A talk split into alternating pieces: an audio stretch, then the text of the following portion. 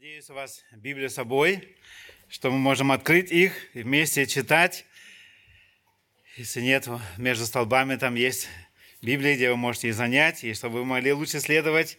Надеюсь также, что у вас есть бюллетень при себе, где вы можете видеть эти пункты, о которых мы желаем сегодня говорить, и можете дома еще раз их пройти или прослушать. А мы идем дальше в Евангелие от Матфея где мы уже находимся долгое время, и мы хотим именно там продолжить.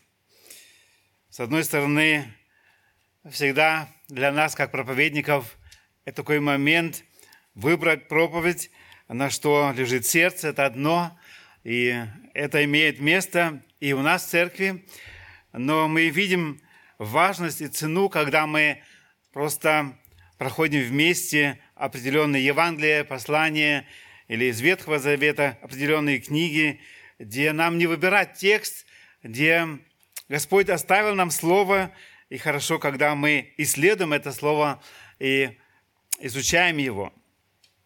Если в Нагорной проповеди, которую мы находим как раз в Евангелии от Матфея, с 5 по 7 главу, Бог хочет последователей Его Царства именно сказать им, э, что Он ждет от них, как Он убеждает их, то с 8 по 12 главу, то есть после Нагорной проповеди, Иисус представляет народу израильскому убедительные доказательства того, что Он действительно Мессия, о котором писали пророки. Он действительно Мессия, о котором писали пророки. И мы читаем о многих чудесах, которые Он делал. Иисус, Илисая, например, предсказал, что Мессия откроет глаза слепым, это в 35 главе, с 5 по 6 стихом, отверзнет уши глухим, исцелит хромых и заставит немых петь. Исполнив все эти пророчества, Иисус доказал, что Он есть Мессия – Израиль, согласно Писанию, не должен быть, иметь никаких сомнений или затруднений в распознании Христа. Никто так не слеп, как тот, кто не хочет видеть. Согласны? Если человек не хочет видеть, он слеп.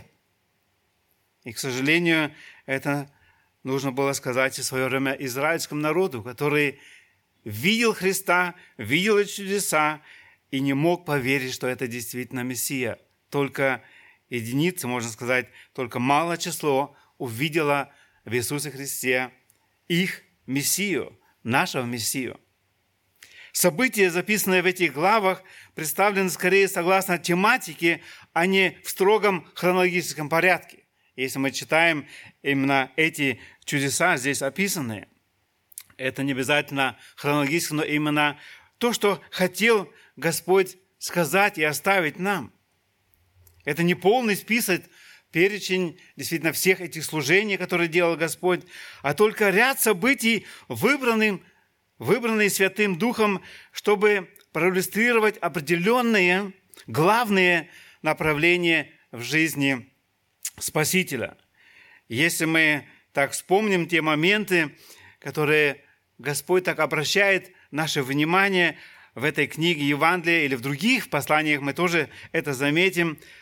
Один раз абсолютная власть Христа над болезнями, демонами, смертью и силами природы, где Господь говорит Слово, и оно осуществляется. Его требования и абсолютные, абсолютно, на абсолютное господство в жизни тех, кто последует за Ним – мы сегодня будем говорить об этом, когда мы будем говорить об этой теме «Цена следования за Христом», то Христос именно имеет высокие требования на абсолютное господство в жизни тех, кто последует за Ним. Возрастающее отвержение Иисуса Христа и особенно религиозными лидерами. И в-четвертых, готовность отдельных язычников принять Христа. То есть израильский народ не видит в Иисусе своего Мессию. И Иисус конкретно оставляет больше Израиль и идет к язычникам. И мы уже в прошлый раз говорили о некоторых из них, где они, язычники, принимают Христа. В конце этой Нагорной проповеди Иисуса Христа, которую мы читаем, как я уже сказал, Матфея с 5 по 7 главу, мы читаем в конце этой проповеди Христа в 28 и 29 стихе Матфея 7 глава такие слова. «И когда Иисус окончил слова сии, народ дивился учению Его, ибо Он учил их, как власть имеющий, а не как книжники и фарисеи. Народ дивился учению его, ибо он учил их, как власть имеющий, а как не, не как книжники и фарисеи. Хотя учение Иисуса было радикальным и необычным, оно имело такую притягательную силу, что великое множество народа следовало за ним. И в прошлый раз мы уже говорили в восьмой главе, именно после Нагорной проповеди, о некоторых чудесах, которые Христос делал. Мы читали за прокаженного, который спрашивал Иисуса, если желаешь, можешь меня исцелить. И мы видели власть над проказой, власть Иисуса над проказой, и как Господь его исцелил. Мы видели власть исцелять на расстояние. Помним, да, 7 по 9 стихи, где мы читали за слугу или за сотника, который просил Иисуса исцелить его слугу. Сотник показал, или, да, показал в реальности глубину своей веры. Он верил, что Иисус может исцелить на расстоянии, без того, что он увидит слугу. Он сказал, я недостоин, чтобы ты вошел под кров мой. Это вовсе не обязательно, потому что ты можешь легко исцелить его, сказав только слово. И сотник говорит, я знаю, что такое иметь власть. Я принимаю приказания от своих начальников и отдаю приказания своим подчиненным – я принимаю приказания. Но он говорит, насколько большую власть имеют твои слова над болезнью моего слуги. И мы помним это выражение, что Иисус удивился этой вере, и он не нашел ее в Израиле. Но здесь сотник имеет такую веру в силу Иисуса Христа. Мы видим дальше власть над горячкой, где Иисус, видя, войдя в дом Петра, Иисус видел его тещу, лежащую в горячке, он коснулся руки ее, и горячка оставила его – Обычно горячка очень ослабевает человека, ослабляет его, но это исцеление было настолько быстрым и полным, что женщина могла встать с постели и служить ему. И мы видели, в-четвертых, власть над демонами и различными болезнями, 16 по 17 стихи. Вечером, когда субботний день пришел к концу, мы читаем, люди собирались к нему, приводя многих несчастных, одержимых демонами. Иисус изгнал этих духов словом. Он также исцелил всех больных, всех больных, исполнил пророчество Исаия, 53 главы 4 стиха. Он взял наши немощи и понес болезни. И мы видели, как Христос проявлял свою власть над болезнью и духами. Это начало – именно описание этих чудес после того, что Иисус сказал именно эту проповедь Нагорную, где Он говорил о масштабах, что последователь Его Царства. И здесь между чудесами, следующими чудесами, мы видим встречу Иисуса с двумя особыми людьми, которые были готовы на словах последовать за Иисусом. Итак, цена следования за Христом. Наш текст, мы прочитаем сначала только три стиха, первые три стиха в этой главе. Мы чуть позже прочитаем еще два стиха. Мы читаем здесь Матфея 8, 18 по 20 стих. «Увидев же Иисус вокруг себя множество народа, велел ученикам отплыть на другую сторону. Тогда один книжник, подойдя, сказал ему, «Учитель, я пойду за тобою, куда бы ты ни пошел». И говорит ему Иисус, «Лисицы имеют норы, и птицы небесные гнезда, а Сын Человеческий не имеет где преклонить голову». Я назвал этот первый пункт «Цена следования за Христом. Жизнь самоотречения». Жизнь самоотречения.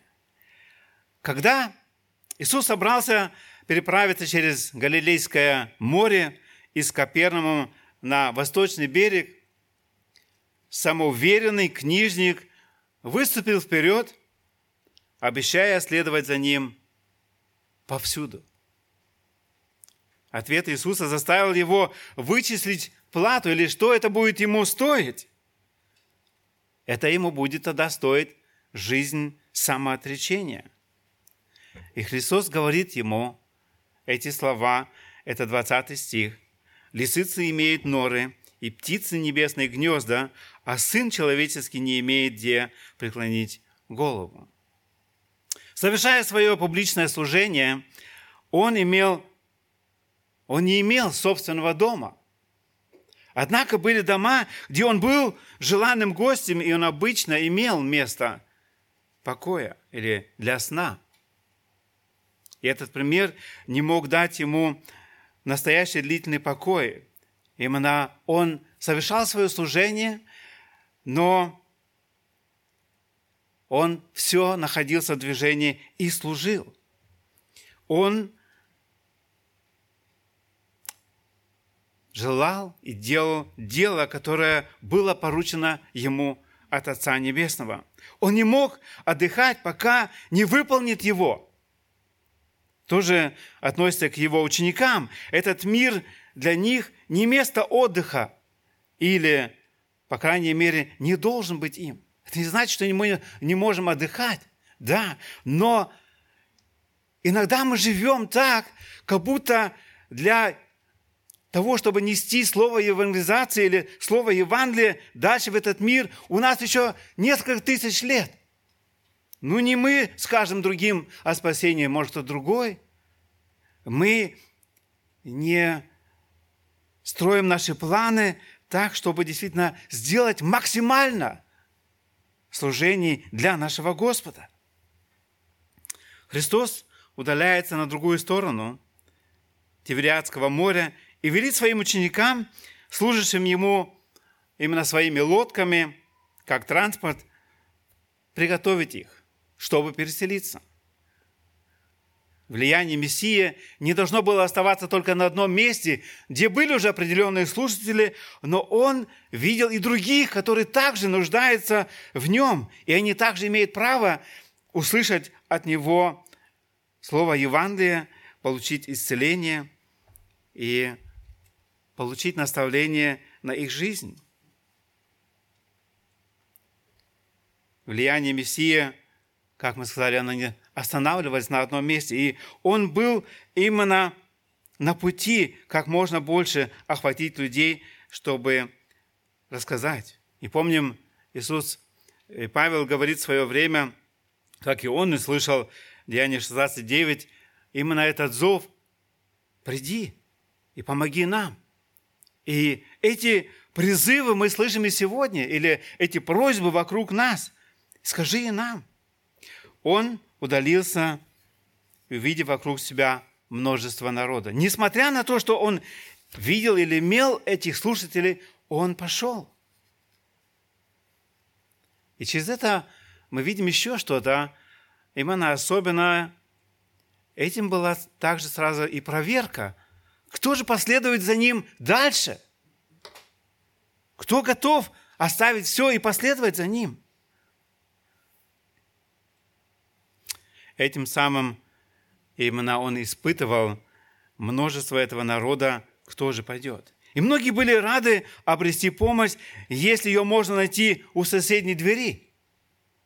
Но вряд ли они захотят пойти за нею на другую сторону. И это мы видим сегодня. Если служение рядом, ну тогда я пойду. А если она далеко, хотя она и важна для души моей, я нахожу отвер, эм, отговорки, что это поздно, или что это очень рано. Вспоминаю историю одного пастора, который описывает, как он вырос в семье, в деревне, где проводилось служение. И он описывает это так, как что приходили бабушки с других деревень, они четыре часа шли пешком для того, чтобы попасть на служение. Они приходили один час до служения, до начала, для того, чтобы отдохнуть, чтобы слышать Слово. И в это время этого часа они рассуждали о том, что они читали на неделе, как Бог их устраивал духовно. И он, как мальчуган, слышал эти беседы, эти разговоры о Слове Божьем. Эти беседы, этих бабушек, которые в 4 часа шли для того, чтобы быть на собрании, они воспитали в этом мальчике эту веру, посвящение за ним, и после он стал служителем и пастором. Итак, мы проверяем себя, что значит цена следования за Христом. Таким образом, Христос избавился от менее усердных служителей и выявил истинных своих последователей. Беседа Христа с человеком, не пожелающий остаться просто сидеть или быть просто слушателем, пока Христос в следующий раз придет туда, это был этот книжник, который пришел к Иисусу и заявил, что он желает следовать за Христом. Этот случай приводится нам как пример препятствий. Он говорит об этом, что он хочет, но посмотрим, что же кроется за этим всем.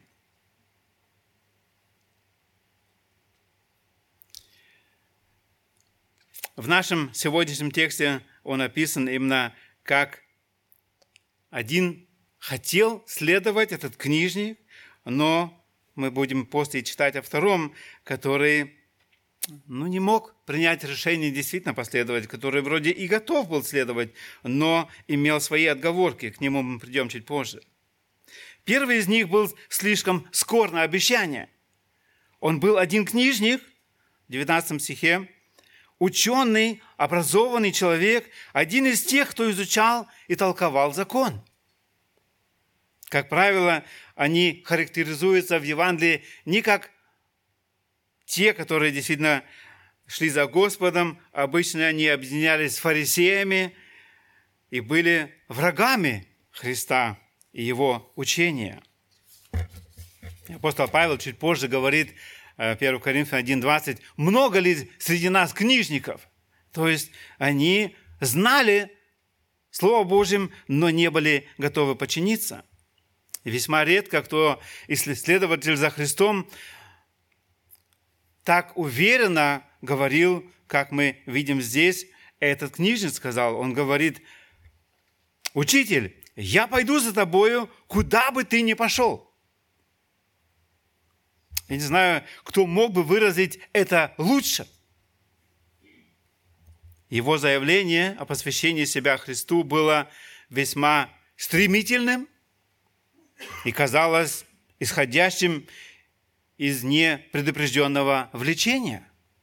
Христос не призывал его. Никто из учеников его не убеждал или уговаривал, чтобы он пошел. Но это было его собственное расположение. Предложить себя в качестве последователя Христа. Его никто не принуждал к этому, он был добровольцем. Мы видим дальше, что он был весьма решительным как будто он уже успел принять окончательное решение по данному вопросу. Я решил, я хочу следовать за тобой. Оно было безусловным.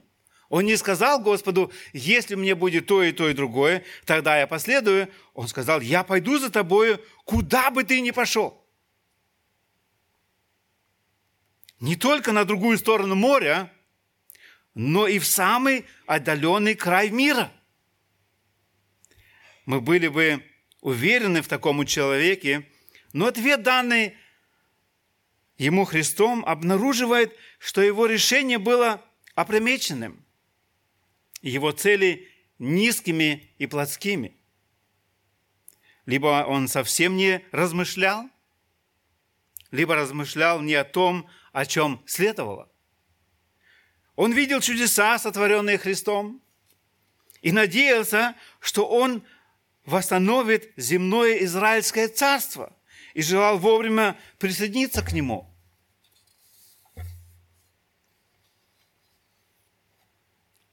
Небольшое примечание. Много бывает таких поспешных решений в пользу церкви, принимаемых минуту внезапного и острого сознания своей греховности без должного рассуждения. А потом обнаруживается, что эти решения были преждевременными и что кончаются они ничем. Особенно часто я это переживаю лично, когда мы делаем похороны. Люди никогда не приходили в церковь до этого, но для нашего русского человека это очень важно, чтобы был духовный какой-то наставник, там, пастор. И мы это часто делаем, что мы проводим похороны. И я слышу очень часто обещание, мы обязательно придем в следующее воскресенье. Иногда должно пройти 10 лет, когда мы видимся в следующий раз здесь. Возможно, кто-то и никогда. Но здесь такие решения. И, возможно, у тебя такое решение было и есть. Как Христос испытывает его готовность следовать за Ним, мы читаем чуть дальше. Именно этим ответом, который Христос ему дает. Он дает ему понять, что Сын Человеческий, за которым он так ревностно стремится последовать, не имеет где преклонить голову. И сказано Христом о его и сказано Христом о его глубокой нищете, мы можем заметить следующее.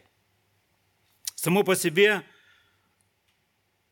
это странно, что Сын человеческий или Сын Божий, придя в этот мир, поставил себя в такие низкие условия, что не имел даже удобного места для отдыха. Какое обычно бывает у самых ничтожных из творений Божьих. Лисицы, он говорит, имеют норы. Хотя они не только не приносят пользы человеку, но, напротив, вредят ему. И тем не менее Бог обеспечивает их норами, в которых они укрываются. Человек охотится на них, но они защищены в этих норах, как убежище – птицы небесные, хотя они не заботятся сами о себе, тем не менее не оставлены без попечения. Они имеют гнезда. И мы читаем об этом в Псалме 103, 17 стихом. Очень интересные слова. Гнезда в поле, гнезда в доме и даже в доме Божьем. 83-й Псалом там 3-4 стихи об этом мы читаем, как эти птицы делают даже там гнезда при алтаре. Во-вторых, на, той, на то, в какой бедности жил Иисус. Как Он жил. Если птицы и звери так хорошо обеспечены Богом, то и мы тоже можем полагаться, что он будет заботиться о нас. Христос тоже об этом говорит нам в Нагорной проповеди. А если мы лишены необходимого, то можем утешаться тем, что наш Учитель прежде нас пережил то же самое. Большое примечание, наш Господь Иисус, живя на этой земле, покорился неприятностям крайне бедного состояния. Ради нас, мы читаем, он обнищал. Весьма обнищал. Он не имел никакого имущества, не имел места отдыха, ни собственного дома, где бы мог преклонить свою голову, ни собственной подушки, на которой мог бы положить ее. Он со своими учениками жил на пожертвованиях хорошо обеспеченных людей, служивших ему своим имением. И в Луки 8, с 1 по 3 стих мы читаем, Луки 8, с 1 по 3 стих, «После всего он приходил по городам и селениям, проповедуя благовествуя Царствие Божие, и с ним двенадцать. И некоторые женщины, которые он исцелил от злых духов и болезней, Мария, называемая Магдалина, из которой вышли семь бесов, и Иоанна, жены Хузы, домоправителя Иродова, и Сусана, и многие, которые служили ему имением своим. Христос подчинился этим условиям, чтобы не только во всем смирить себя и исполнить Писание, которое говорило о нем как о бедном и нуждающемся, но и показать, это очень важно для нас, дорогие друзья, братья и сестры, показать нам суетность мирского богатства. Он показал нам суетность мирского богатства. Научить нас смотреть на него со святым презрением. То есть это не так важно.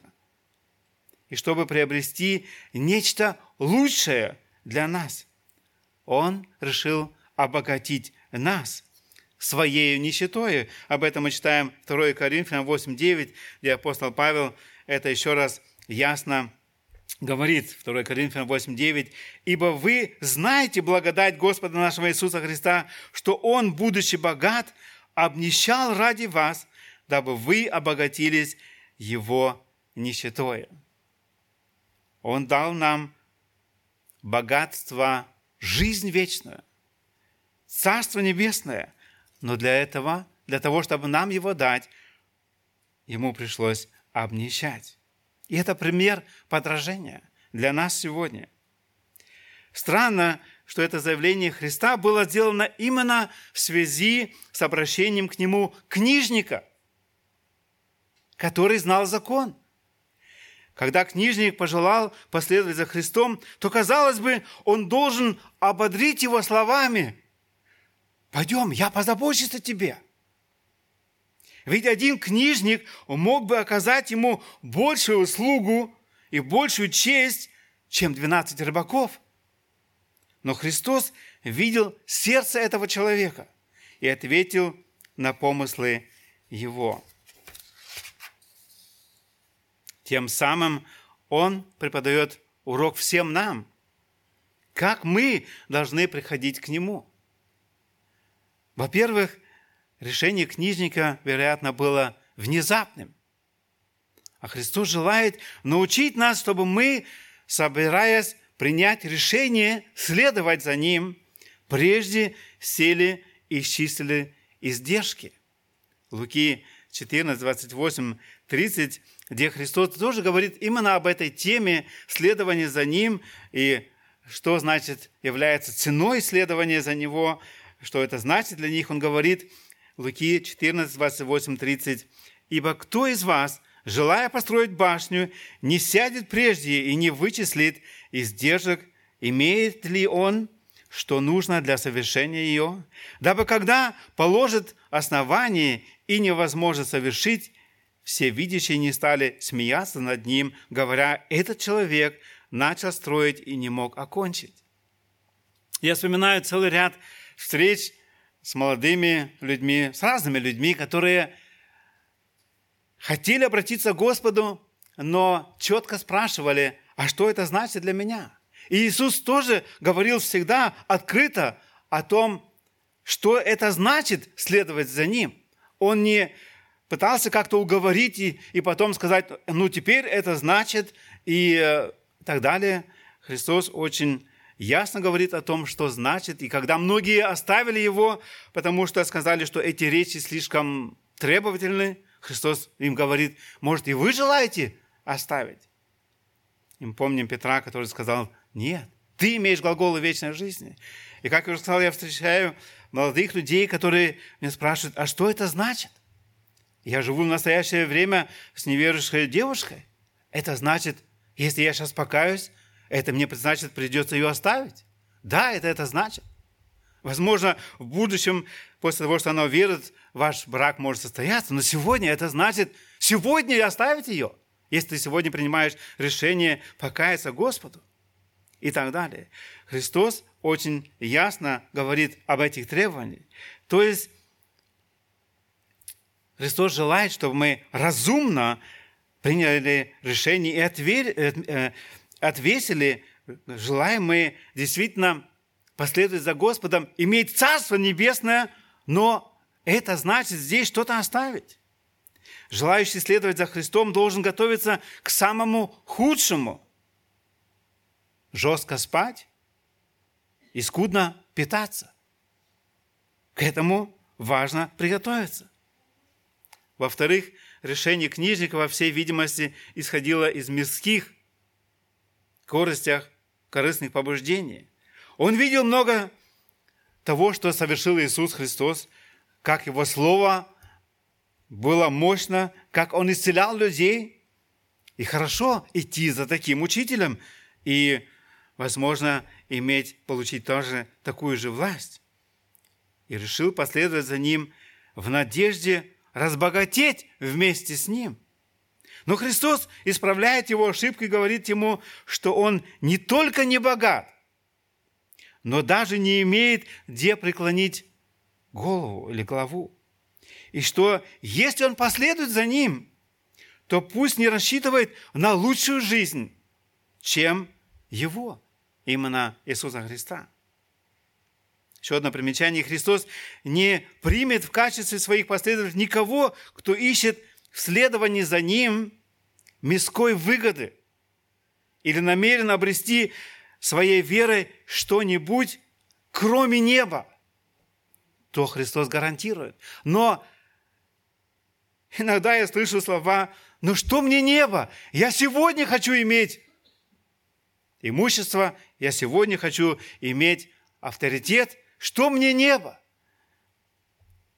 Здесь, возможно, мы ничто не будем иметь, но Христос хочет дать нам намного больше и лучше. Мы имеем основание полагать, что этот книжник ушел опечаленный, разочаровавшись в сделке, которую хотел обратить своей, к своей пользе. Он не хочет следовать за Христом, если не может чего-то достичь через Него. Итак, цена следования за Христом – жить жизнь самоотречения. И это значит очень-очень много. Вспоминаю пример, который меня лично вдохновил в свое время, до сегодняшнего дня вдохновляет. Когда я учился в библейской школе на Западе, у нас было, приезжало очень много миссионеров со всего мира – я думаю, минимум сотню за эти три года увидел, которые Бог использовал, которые были готовы оставить все и пойти изучать иностранный язык для того, чтобы перевести Библию на этот язык, посвящали всю свою жизнь. Некоторые шли определенные племена для того, чтобы там рассказать Евангелие.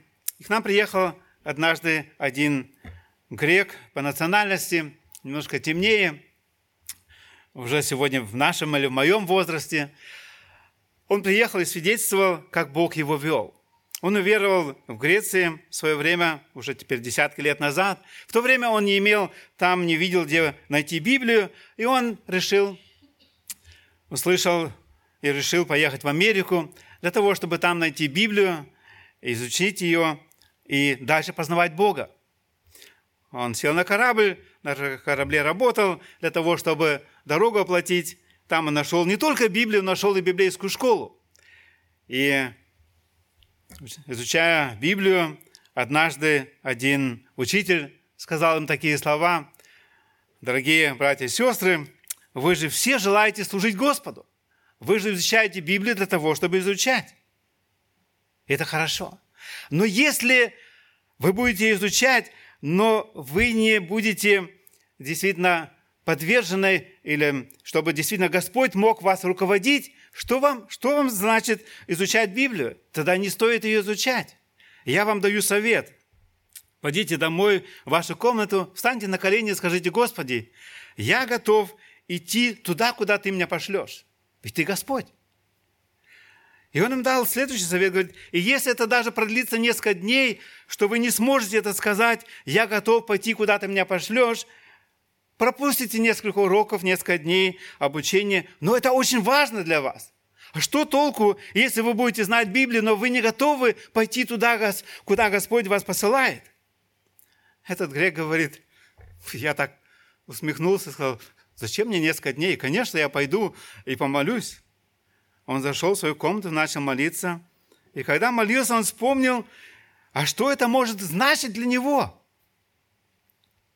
Он был большим трусом. В то время в класс иногда еще под дверью забегала мышка. И если девушки прыгали на стул, то он прыгал на стол.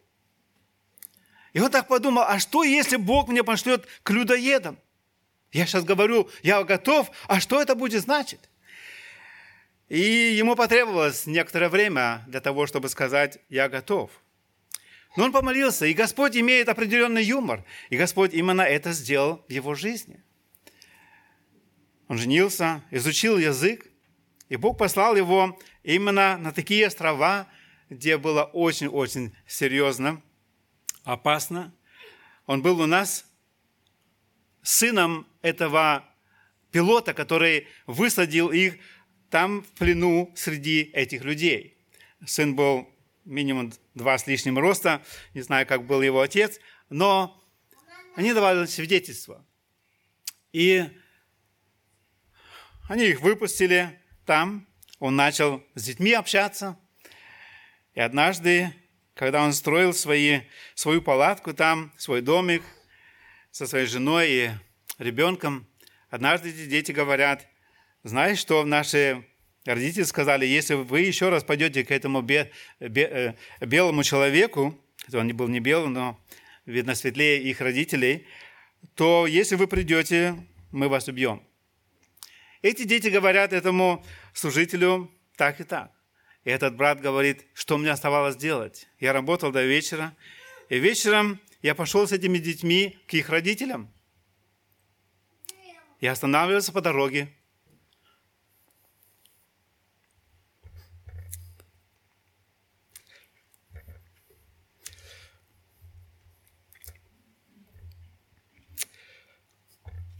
помахал своей жене, ребенку, не зная, будет он еще дальше жить или нет. Он пришел к этим их родителям, главарю, они стояли стрелами перед ним. Бог дал ему силы, он прорвался вперед, махнул налево, направо, они не ожидали этого, он выбил именно эти стрелы из их рук, и они даже упали, и он говорит, я из любви к Богу и к вам здесь.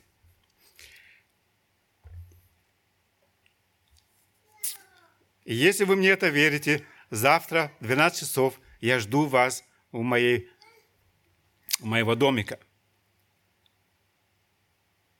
Он ждал, что в следующую минуту стрела пойдет в его спину. Он пошел, но ничто не случилось. И в следующий день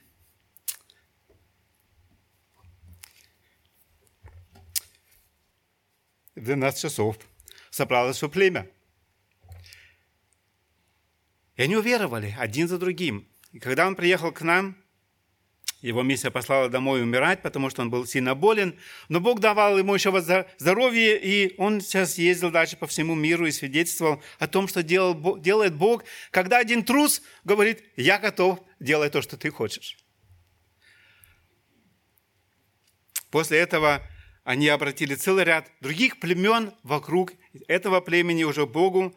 И те дети, которые тогда были детьми, они уже были руководителями церквей, руководителями библейской школы. И Бог строит дальше свое царство. Меня лично этот пример вдохновил. Я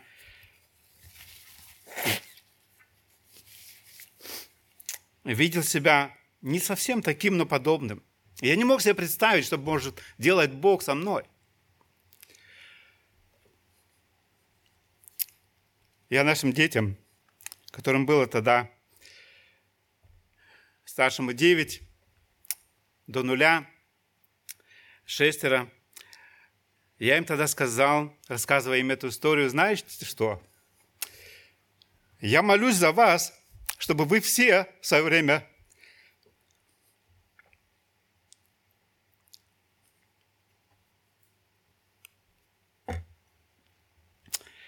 стали миссионерами. Старший, он тогда ходил во второй класс. Он был на верхней кровати двухъярусной. Смотрит на меня, я сидел на маленьком табуретке. Папа, но сначала ты один должен стать. Да. И я радуюсь этому призванию Бога, что мы готовы делать то, что Господь желает. Я не был бы сегодня здесь, если бы это чудо Он не сделал в моей жизни. И я уверен, что Бог желает чудо, чудеса делать в каждой жизни, когда мы ежедневно спрашиваем, Господь, а что есть Твоя воля? Что бы это ни стоило для меня. Цена следования за Христом – важнейший приоритет. Это мой второй пункт в следующих стихах. Посмотрим на них – цена следования за Христом – важнейший приоритет. Мы читаем дальше, в 8 главе, 21 и 22 стихи.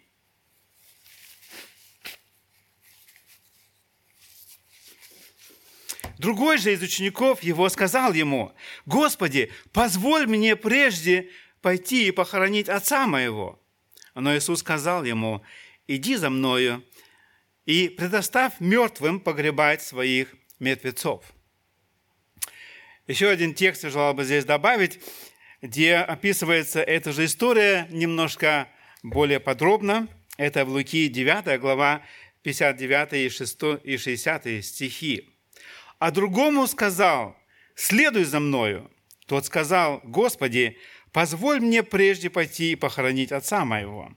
Но Иисус сказал ему, «Предоставь мертвым погребать своих мертвецов, а ты иди, благовествуй Царствие Божие.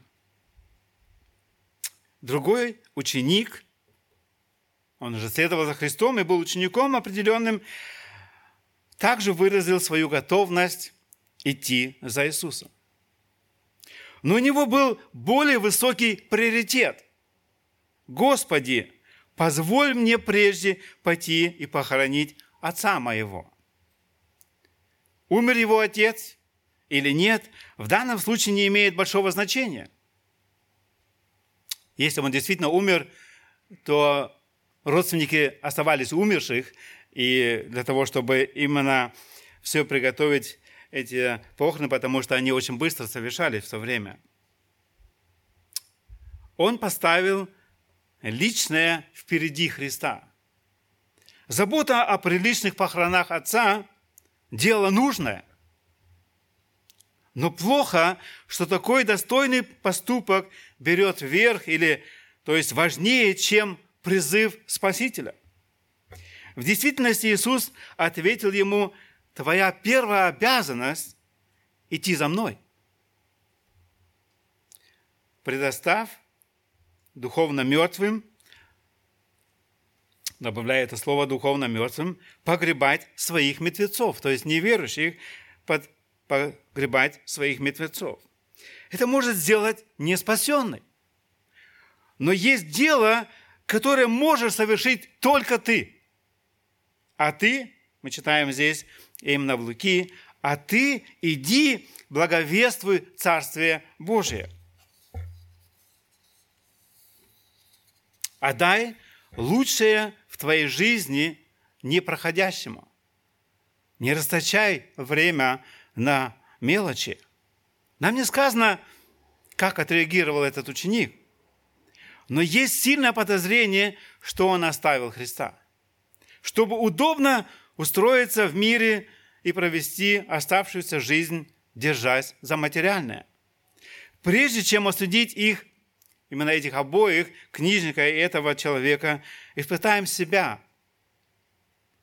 на двух условиях ученичества, о которых Иисус объявил нам в этом отрывке. Этот ученик, второй из пожелавших следовать за Христом, был слишком медленным в исполнении обещанного. Медленность в исполнении принятого решения так же плоха, как и опрометчивость принятия его решения. После того, как мы все обдумали и пришли к какому-то решению, не будем говорить, ну что сделаем завтра, если это можно сделать сегодня. Этот кандидат в служении уже был одним из учеников. Мы читаем об этом в 21 стихе. И его волнослушателем. Он уже слушал именно Иисуса и был таким определенным учеником. Он, казалось, больше годился и был более расположен следовать за Христом, чем книжник, поскольку не был таким самоуверенным и высокоумеренным «я пойду за тобой, куда бы ты ни пошел». Самоуверенность, горячность и посвященность не являются многообещанным качеством в деле веры. Иногда последние оказываются первыми, а первые последними мы читаем это в другой истории, где Христос рассказывает. Итак, заметим оправдание, которому прибегнул этот ученик, отказываясь немедленно последовать за Христом. «Господи, позволь мне прежде похоронить отца моего». Это его оправдание, чтобы не пойти сразу.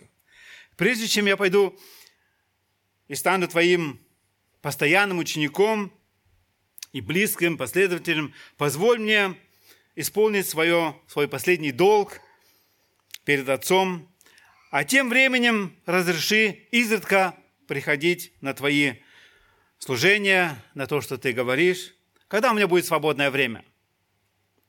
Я буду просто вольным слушателем. Отец его, как некоторые уже говорят, предполагает, что, возможно, он был и болен, и лежал на смертном одре.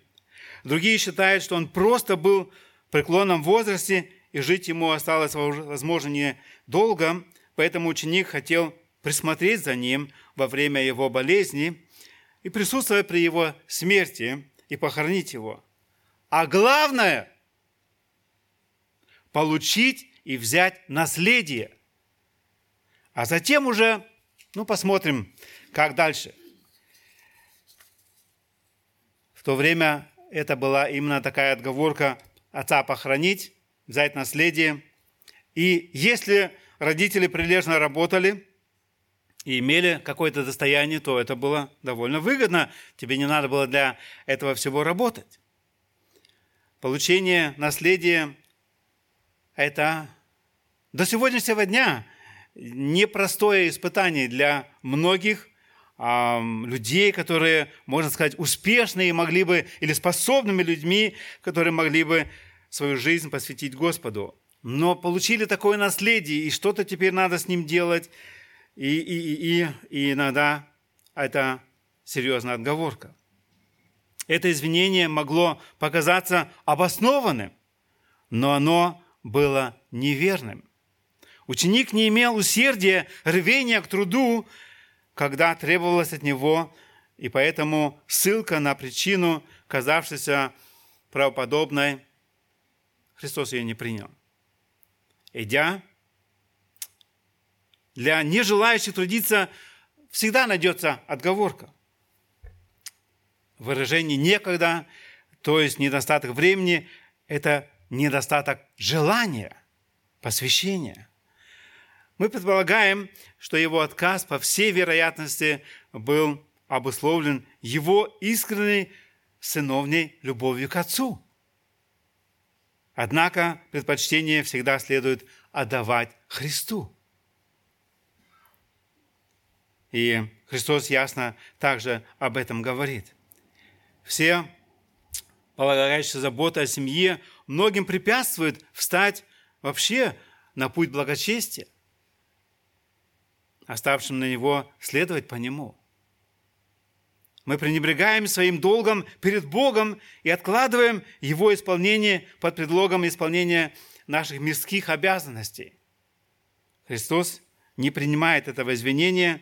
Иисус ему говорит еще раз, уже после того, что он говорит, ну, не надо это сделать, это вроде и достойно, и надо, очень важно, Иисус сказал ему, за мною иди, 22 стих. В этих словах, несомненно, была сила, как и в других его призывах ученикам. Книжник сказал, я пойду за тобою. А этому сказал, иди за мною. Книжник сам от себя сказал, я пойду. Но здесь Христос говорит, иди за мною. Это повеление. Извините, извинение ученика отвергается как недостаточное вот извинение, которое он предложил. Пусть духовно мертвый погребает физически мертвых. Предоставь мирские дела людям мирским, не обременяй себя ими. Но это не твое дело в данный момент похоронить. В настоящий момент твое призвание – иди за мною.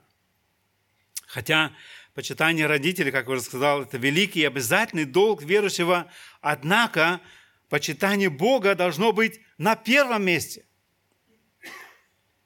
И Луки, 14 глава, 26 стих, Иисус говорит именно об этом, что нам нужно любить Бога больше, чем родителей.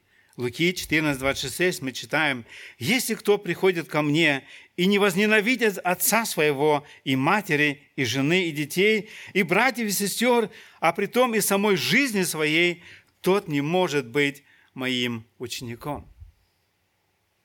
Это не значит, что нам не любить родителей. Нет, нам это значит, или чтобы пренебрегать им, это значит, чтобы мы Господа любили прежде всего, больше всего, и Бог усмотрит и похороны, и все, что с этим связано, и усердие.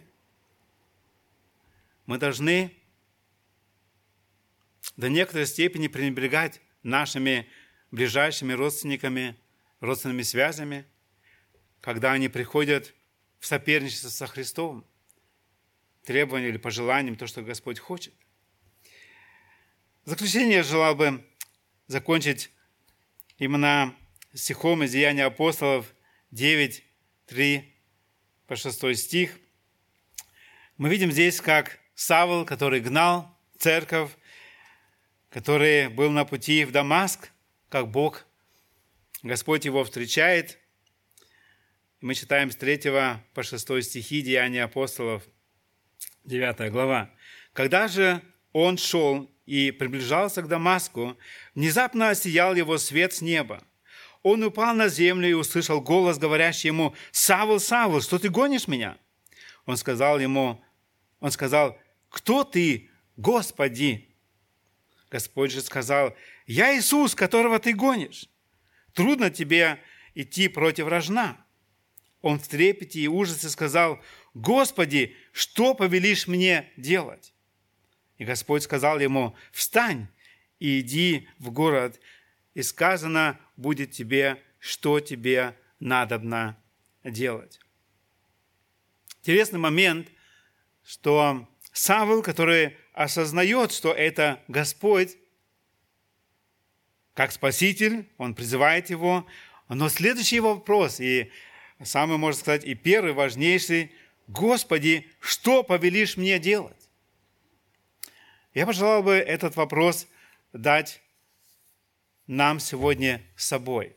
Господи, что повелишь мне делать? Цена следования за Христом, Иисус ее представляет нам. Он сказал об этом книжнику, что это жизнь самоотречения. Некоторые из вас сегодня здесь не по своей воле, но у Господа есть планы для вас. Для каждого из нас сегодня. Некоторые братья и сестры остались на родине или у себя, потому что Бог их там призвал быть. И это небезопасно. И они не то, что гордятся и думают, мы сами тут как-то справимся. Нет, это призвание. И хорошо, когда человек находит свое призвание, и когда мы послушны, и когда мы спрашиваем, Господи, что повелишь мне делать? И этот вопрос, он не только один раз в жизни мы ставим его. Этот вопрос важно, чтобы мы ставили каждый день. Господи, какой Твой план сегодня для меня? Ты мне продлеваешь жизнь, Ты даруешь мне здоровье силы, Ты даруешь мне работу, определенные средства. Господи, какой план для меня от Тебя? Когда мы честно спрашиваем, Господь нам дает ответ. Цена следования за Христом – это важнейший приоритет. И нам приходится принимать решения каждый день, как мы строим этот день. Идем мы после нашей работы на молитвенное еще, в домашнюю группу, где мы беседуем с другими, где мы готовы разговаривать с другими людьми именно о спасении, где мы помогаем нуждающимся. Это каждый раз вопрос. Цена следования за Христом – это очень серьезный момент. Дал бы Бог нам милость в нашей жизни исполнить план Господа для нас. Один молодой человек обратился к пастору и говорит, но у меня такие планы. А если я уверую, это значит, я это все не смогу сделать. И пастор ему сказал, знаешь что, твоя фантазия недостаточно вообще для планов Божьих. У Бога намного выше планы, чем твои вообще идеи. Но нам стоит довериться Господу. Он знает нас, Он знает, что, чем Он нас одарил, что Он может еще все сделать, кого Он нам даст помощники для того, чтобы Его план мог осуществиться. Доверимся Ему каждый день и будем вместе переживать, что будет делать Господь, когда мы Ему доверяемся. Аминь. Аминь. Встань по возможности, я помолюсь вместе с нами. Да, Господь, мы благодарим Тебя за то, что Ты сегодня напомнил нам о том, что Ты желаешь, чтобы мы следовали за Тобой. Ты нам ясно в Своем Слове сказал, какой, что Ты ожидаешь от последователей Тебя. Ты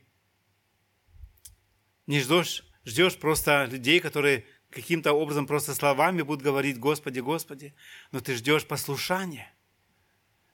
И я, Господь, благодарю Тебя за те моменты в моей жизни до сегодняшнего дня, где Ты даровал это понимание и давал послушание. И, Господь, благодарю Тебя за те благословения, которые до сегодняшнего дня могу переживать сам и со своей семьей. Благодарю Тебя за то, что сегодня напоминаешь нам эти уроки. И, Господь, я хочу просить Тебя, чтобы Ты помог мне лично и каждому из нас ежедневно спрашивать Тебя, Господи, какой твой план для тебя, для меня, для того, чтобы ты мог его осуществлять в нашей жизни. Здесь, в Германии и в других странах, где бы ты ни повелишь нам быть, находиться, для того, чтобы действительно исполнить Твое повеление, Твой план. Господь, благодарю Тебя за то, что, говоря это нам сегодня, Ты не требуешь от нас, чтобы мы это делали своими силами, но что Ты даруешь нам все для этой благочестивой жизни, что Ты даруешь нам и желание, и способность. Ты даруешь нам веру, Ты даруешь нам друг друга для того, чтобы вместе осуществлять этот Твой план. Господь, благодарю Тебя за Твое обещание, которое Ты давал ученикам своим, быть с ними до края земли. И это обещание сегодня и для нас сегодня, когда мы готовы действительно повиноваться Тебе. Господь, будь милостив дальше к нам. Дай, чтобы действительно наше желание и стремление радовало Тебя каждый день, и Ты использовал нас максимально в строении Царства Твоего. Во имя Иисуса Христа, Спасителя Господа нашего. Аминь.